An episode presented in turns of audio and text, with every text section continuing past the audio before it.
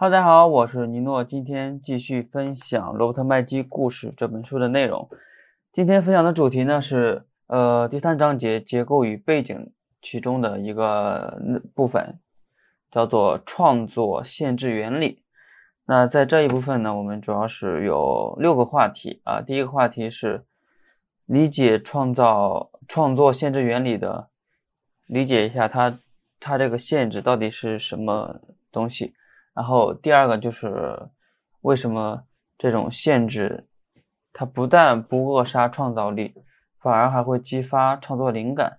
第三就是故事世界的小。第四就是一个。小小的世界并不等等同于一个琐碎的世界。第五个就是，呃，深入细致的了解它指的是什么。第六个就是故事，呃，背景对故事的反讽。OK，首先回到第一个话题，理解限制。限制呢，其实必不可少的。迈向好故事的第一步就是创造出一个小小的可知的世界。艺术家生而渴望自由，所以说这一结构或背景的关系会限制创作的选择。那这个原理呢，也许会激起你内心的反逆，但是如果你仔细观察，你就能发现，其实这个关系还有非常非常好的地方。背景加上故事设计的约束，不但不会恶不不但不会不。不扼杀的不扼杀创造力，反而还会激发你的创作灵感。为什么这么说呢？因为，呃，一切优秀的故事，它都发生在一个有限的可知的世界里面。一个虚构的世界，它无论看上去多么宏伟，只要仔细观察，你便能发现它是那样异常的狭小。举例来讲，电影。罪与罚是个微观世界。电影呃，《战争与和平》它尽管以动荡的俄国作为大背景，它的故事也只是聚焦于少数几个人物及其相互关联的家庭。呃，《奇爱博士》他设置在捷克捷克蒂利伯将军的办公室，一个飞往俄罗斯的空中堡垒。以及五角大楼的作战室里面，他的故事呢以行星的核毁灭作为高潮，但故事的讲述却局限在三个场景和八个主要的人物里面。然后就是下一个话题，故事世界的小，它这个小啊，就是指的是故事的世界必须小到能让单个艺术家的头脑容纳他所创造出来的虚构宇宙，然后并。并像上帝了解他所创造的世界一样，对其了如了如指掌。举个例子，就是他作者的母亲常说的：“没有一只家雀掉下来的时候，上帝不知道。”那么，一个作家呢，也应该知道，呃，掉进他世界的每一只家雀。当你写完最后一稿的时候，你必须对你的世界有深入细致的了解，以至于没有人能够对你的世界提出质疑。从人物的饮食习惯到九月的天气，每一个问题呢，你都能够对答如流。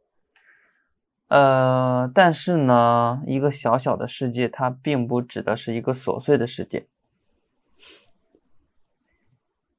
艺术讲究的是从无限的宇宙，艺术讲究的是从无限的宇宙中去粗取精，取其精华，然后将其。至微建筑的升华为此时此刻最重要的、最令人神往的东西。从这个意义上来讲，这个小就是可知。那其实呢，呃，还有下一个话题就是深入细致的了解指的是什么？它其实并不等于兼收并蓄的洞悉每一条存在的这个裂缝。它它是指的是。对一切相关信息的知晓，这似乎呢是一个不可能实现的理想，但最优秀的作家每天都臻于此境。呃，举例来讲，就是有什么能关于《呼喊与细雨》的这个电影的它里面的时间和地点、人物的相关问题能够逃脱它的作者的视听呢？或者是大亨游戏中对于大卫马梅特，又或者是一条叫旺达的鱼之于约翰克里斯呢？这并不是因为优秀的艺术家会对故事所隐含的生活的方方面面进行审视而自觉的思考，而是因为他们在某种程度已经把他们进行了全盘的吸收。伟大的作家无所不知，所以还是在可知的范围进行写作吧。那其实呢，就是一个地大物博、幅员辽阔的世界，会把人的大脑拉伸成一纸薄片，使我们的知识流于表面和肤浅。而一个有限的世界和有机界定的人物设置，才能够让我们拥有知识的深度和广博。呃，OK，呃，最后一个话题就是。背景对故事的反讽，它其实表现在世界越大，作者的知识便越被稀释，其创作选择也就越少，故事便越发充满陈词滥调；世界越小，作者的知识便越完善，其创作选择也就越多。结果是一个完全新颖的故事，以及对陈词滥调作战的胜利。OK，这就是本期播客的全部内容。